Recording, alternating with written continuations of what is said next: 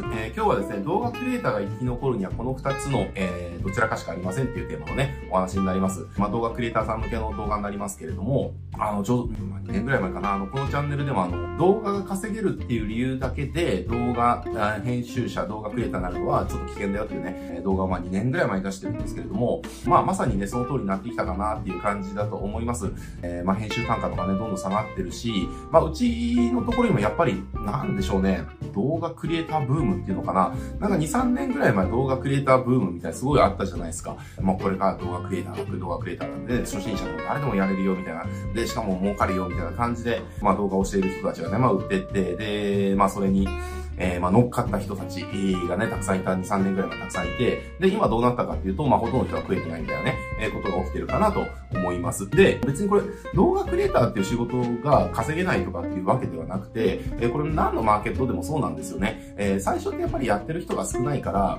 あの、やってるっていうだけで稼げる時期ってあるわけですよ。こう、トレンドのものっていうのは、需要と供給のバランスが最初おかしいですからね。あの、需要はあるのに供給がないっていう状態が、から始まっていくので、だからそこにプレイヤーとして名乗りを上げれば、まあ当然その需給バランスっていうところで、えー、仕事が来ると。え、だけれども、やっぱりやってると需給バランスがだんだん整ってくるんですよね。で、だんだん整ってきて、その後何が起こるかっていうと、需要と供給が逆転すると。供給の方が多くなるっていうね、え、状態が起きるわけですね。そうすると、結局価格破壊っていうのが起きて、安くないと売れないっていう状況っていうのが、まあ起きると。で、一部の人たちが、え、すごい高単価でね、そういう稼げてるけれども、ほとんどの人たちは安くしないと売れないみたいなね、え、ことが起きる、わけですね。これ何のマーケットでも同じことが起きます。え、で、まあ今まさにもう動画クリエイターっていうマーケットは、そういう風になってきちゃったかなっていうね、えー、感じがしてます。で、まあとはいえね、じゃああの、じゃあこういったトレンドものですよね。トレンドにじゃあその数年おきにこう乗り換え続けるのかっていうと、僕はそれはそれで違うと思うんですよ。えー、ね、動画クリエイターが儲かるっていう時は動画クリエイターやって、えー、アフィリエイトが儲かるっていう時はアフィリエイトやってとか、えー、そんなのまあなんか1年2年とかっていうサイクルでこうやり替えて、な乗り換えていくのもまあ別にいいかもしれないけれども、まあなんか積み上げみたいなのないじゃないですかっていう。だしなんか、まあ金儲けが悪いわけじゃないし、けども、なんかその金のためだけにやり続けるっていうのもどうなんっていうね、えー、感じもしてるので、まあ感じもするって個人的にはそう思うので、やっぱり自分がこう何か一つ突き詰めるっていうものがあった方がね、長期的には絶対いいと思ってるから、なんかその動画っていうところ、動画クリエイターっていうところでセンスしてね、やってる方、じゃあこの先どうすればいいのかっていうところが今日のお話になっていきます。で、えっ、ー、と、もうこれ、えっ、ー、と、動画クリエイターでこれから食べてこう、えー、食っていこうと思ったら、もう二つしか方法がないかなって思ってます。で、えっ、と、その一つは何なのかっていうと、もう動画のレベルを、えっ、と、作品レベルまでできる、あ、もうアーティストですよね。だからな、こう、クリエイターって呼ばれる、その、なんだろうな、職業って、要は、誰がやっても同じレベルのもののクリエイティブ力の人と、あとはもうその人だから表現できる世界観まで作れるクリエイターっているじゃないですか。アーティストっていうレベルまで消化できたクリエイターっているじゃないですか。僕はそそのレベルまで行くんだったら動画クリエイターっていうのは、あの、全然食えるかなって思います。要は、あの、ま、誰が作ってもある程度一緒のレベルではなくて、もう、こういう世界観はこの人にしか作れないし、で、私たちはその世界観で、えー、の動画を作りたいんだ。だからこの人に頼むんだっていう、えー、そうしたレベルの、えーと、クリエイティブ力を手に入れるっていうのは、えー、一つの道かなっていうふうに思ってます。ね、やっぱりはその、誰がやっても同じレベルの編集、編集とか、その映像っていうのは、別に頼む側からしたら別に誰だっていいわけですよ。えー、誰だっていいから、それは安くできる人に頼むよねっていう話なんですよね。えー、なのでその、だからつまりそのクリエイティブ力っていうのは動画クリエイターにとって分かりやすい商品力の一つじゃないですか。ね、見る人は何を買うのかって言ったら、その映像の良さを買うわけだから、ね、それが、え、他の人と全然違うじゃんっていうレベルまでのものが作れるんだったら、すごくいいですよね。えー、すごくいいし、それが差別化の要素にもなるし、選ばれる理由になってくし、だって、それってその人にしか作れないんだから、当然単価は上がっていくわけですよ。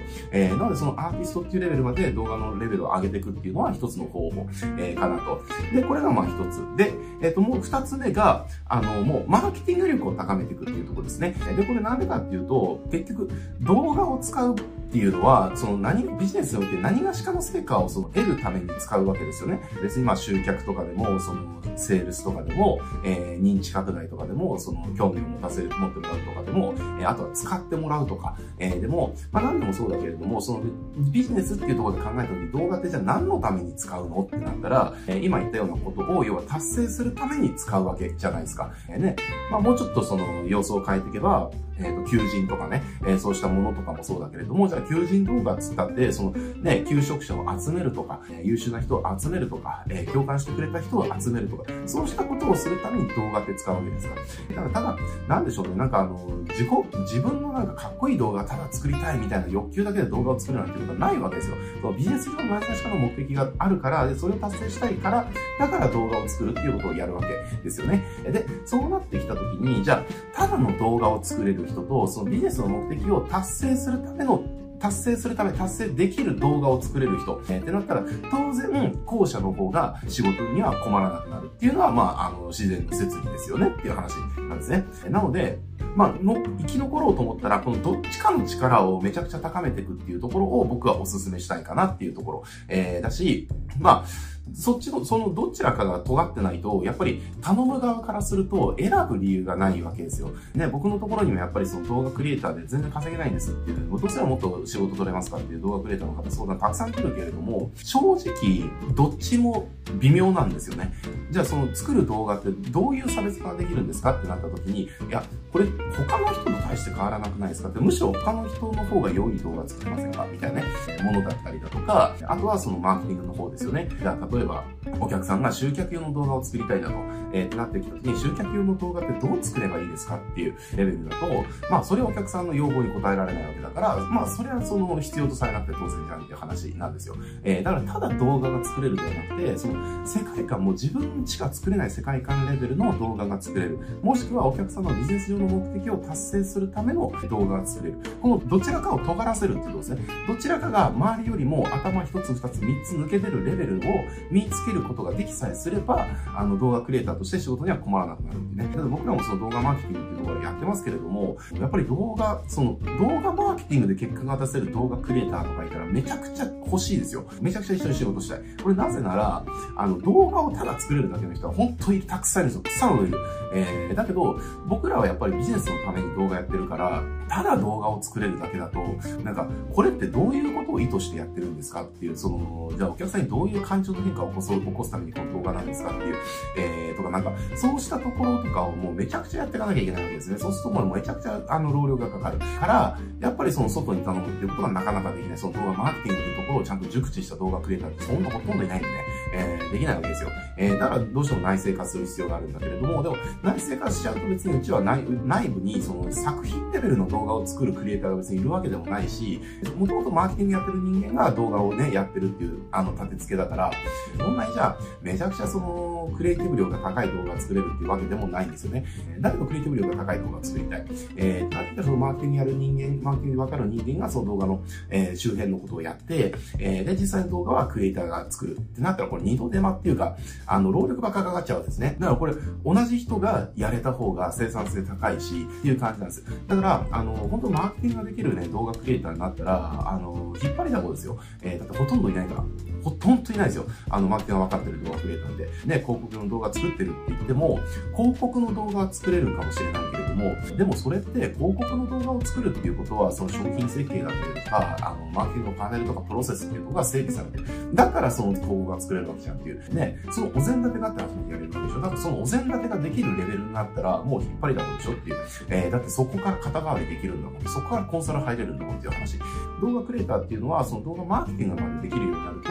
え、そういうふうにね、コンサル的に入れるようになるので、やっぱり動画クリエイター的にもね、すごくその報酬的、報酬とか収入的にも全然跳ね上がるし、継続するし、安定する、えー、から、ぜひですね、あの動画クリエイターで、あの、この先、食いっぱぐれないようにしたいなとか、あとね、もうちょっと報酬、あ、なんとか上がらないかなって思ってる方は、僕の一番のおすすめはその動画マーケティングですね。動画マーケティングをちゃんと身につける。えー、で、動画マーケティングができる動画クリエイターになることによって、それらの問題っていうのはほとんど解決するっていうところですね。なぜなら、うちがそういう人いたら雇いたいから、ああですね。えー、で、僕の周りにも、僕の周りでマーケティングやってる普通の社長とかでも、そうした人を探してる人っていっぱいいます。えー、もう動画クリエイターを探してるんじゃなくて、動画マーケティングからできる動画クリエイターを探してるんですよ。で、動画クリエイターを探してる時っていうのは、別に誰がやっても、まあ、これは別にこのレベルのものをね、あの、編集してくれれば OK だよみたいなのであれば、そのレベルまで求めないですよ。だけどそういった時って別に誰がやっても同じできるようなことを頼むわけだから、当然、あの単価なんかね、高い単価なんか払えないわけですよね。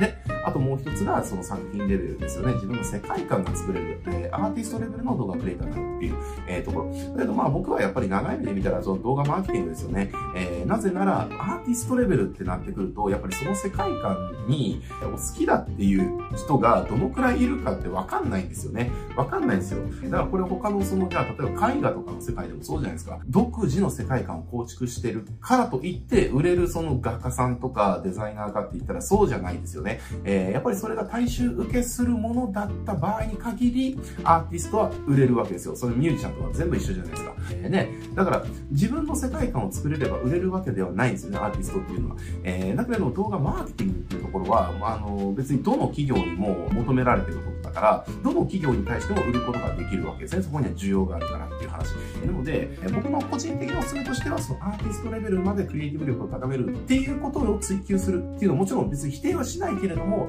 その動画クリエイターとして、あの、クイップはぐれないようにする高い収入を得続けるっていうことを考えたら、動画マーケティングができる動画クリエイターになるっていうことを、ぜひ目指してほしいなっていうのですね、えー、本当にこれね、あの、そこまでできるようになると、あの、引っ張りだこになる、えー、なりますんで、ぜひぜひ、あの、動画クリエイター、ただ、ただその動画のその作り方とか、なんかかっこいい動画の編集の仕方とか、っていうことしか学んできてなかった方っていうのは、ぜひですね、動画マーケティングですね、マーケティング、動画を使ったマーケティングっていうところの知識とか経験とか実績とか、えー、スキルっていうのをもう一つの武器としてね、身につけていってください。えー、そういうの、その両方を身につけてる動画クリエイターって本当にね、あの、全然いないので、動画やりたいんだよねっていう人を見つけさえすればね、仕事どんどん取っていけますから、ぜひぜひ、あの、動画クリエイターの方は動画マーケティングですね、えー、やっててもらえるといいんじゃないかなと思います。